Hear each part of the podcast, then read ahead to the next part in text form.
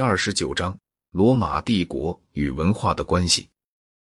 罗马帝国曾或多或少的以各种不同的路径影响了文化史。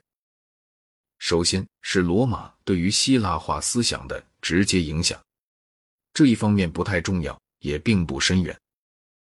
其次是希腊与东方对于罗马帝国西半部的影响，这一方面则是深远而持久的。因为其中包括有基督教在内。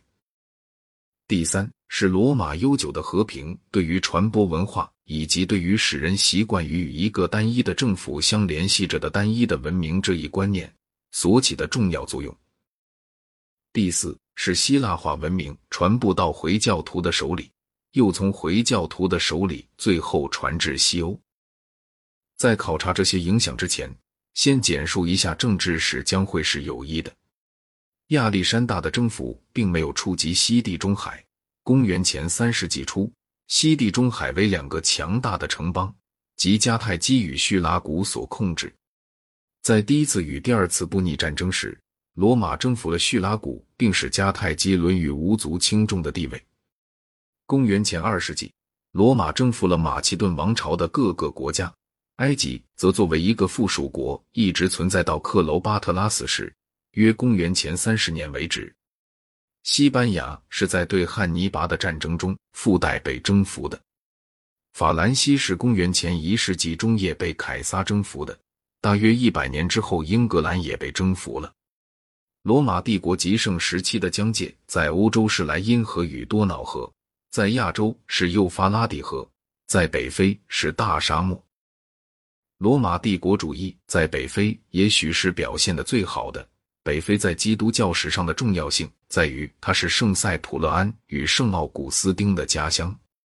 这儿在罗马之前和罗马以后都是大片荒芜的地区，但这时变成了肥沃的地区，并维持着许多人口众多的城市。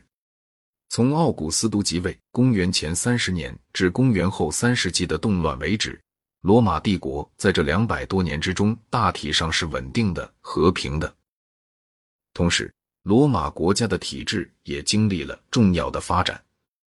起初，罗马是一个很小的城市国家，与希腊的那些城市国家，特别是像斯巴达那样的城市国家，并没有什么不同，而且也并不依靠着对外的贸易。国王也像荷马时期的希腊国王一样，早已被贵族的共和国所代替了。当体现在元老院里的贵族成分还依然强大的时候，就已经逐渐的增加了民主的成分。这一妥协的结局曾被斯多葛派的潘尼提乌视为是君主制、贵族制与民主制三种成分的理想结合。但是征服却打破了这种极其不稳定的平衡，它给元老阶级带来了新的巨大的财富。其次，在稍小的程度上。也给称为骑士的上层中等阶级带来了财富。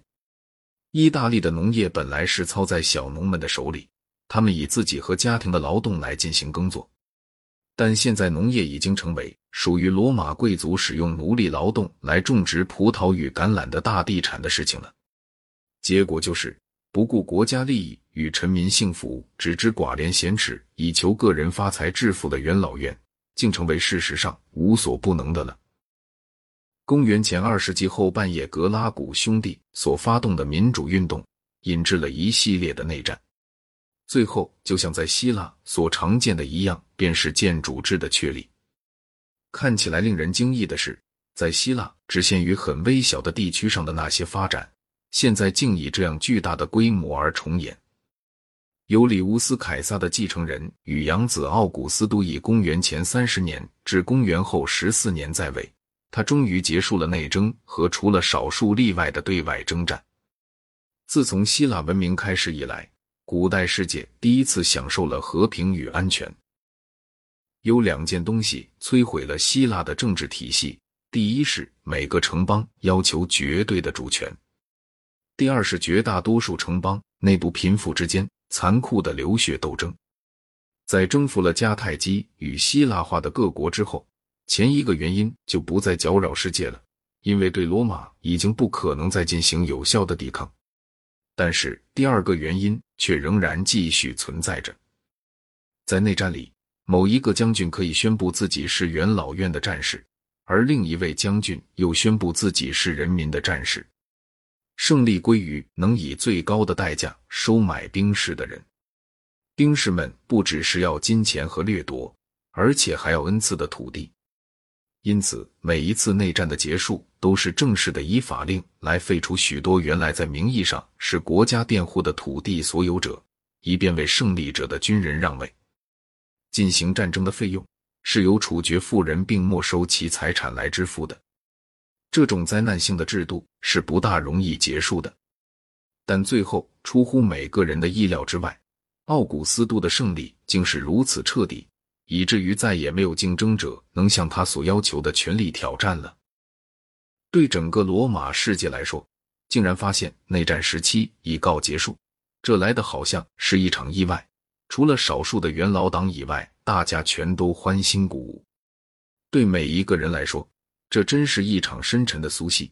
罗马在奥古斯都之下，终于成就了希腊人和马其顿人所枉然追求过的。而罗马在奥古斯都之前亦未能成就的稳定与秩序。据罗斯多夫采夫说，共和时期的罗马给希腊所带来的，除了贫困、破产与一切独立政治活动的停顿以外，并没有任何新的东西。奥古斯都在位的时期是罗马帝国的一个幸福时期，各省区的行政组织多少都照顾到了居民的福利，而不单是纯粹掠夺性的体制了。奥古斯都不仅在死后被官方所神化，而且在许多省份的城市里还自发的被人认为是一个神。世人们歌颂他，商人阶级觉得普遍的和平是便利的，甚至连奥古斯都以一切表面的尊敬形式在应付着的元老院，也乘此机会把各种荣誉和职位都堆在他的头上。但尽管世界是幸福的，然而某些生趣已经丧失了。因为人们已经更爱安全而不愿冒险了。在早期，每个自由的希腊人都有机会冒险。菲利普和亚历山大结束了事情的这种状态。在希腊化的世界中，唯有马其顿的君王们才享有无政府式的自由。希腊世界已经丧失了自己的青春，而变成为犬儒的或宗教的世界了。要在地上的制度之中实现理想的那种希望消失了。就连最优秀的人也随之而丧失了他们的热诚。天堂对苏格拉底来说是一个他可以继续进行论辩的地方，但是对于亚历山大以后的哲学家们来说，他却是与他们在地上的生活大为不同的某种东西了。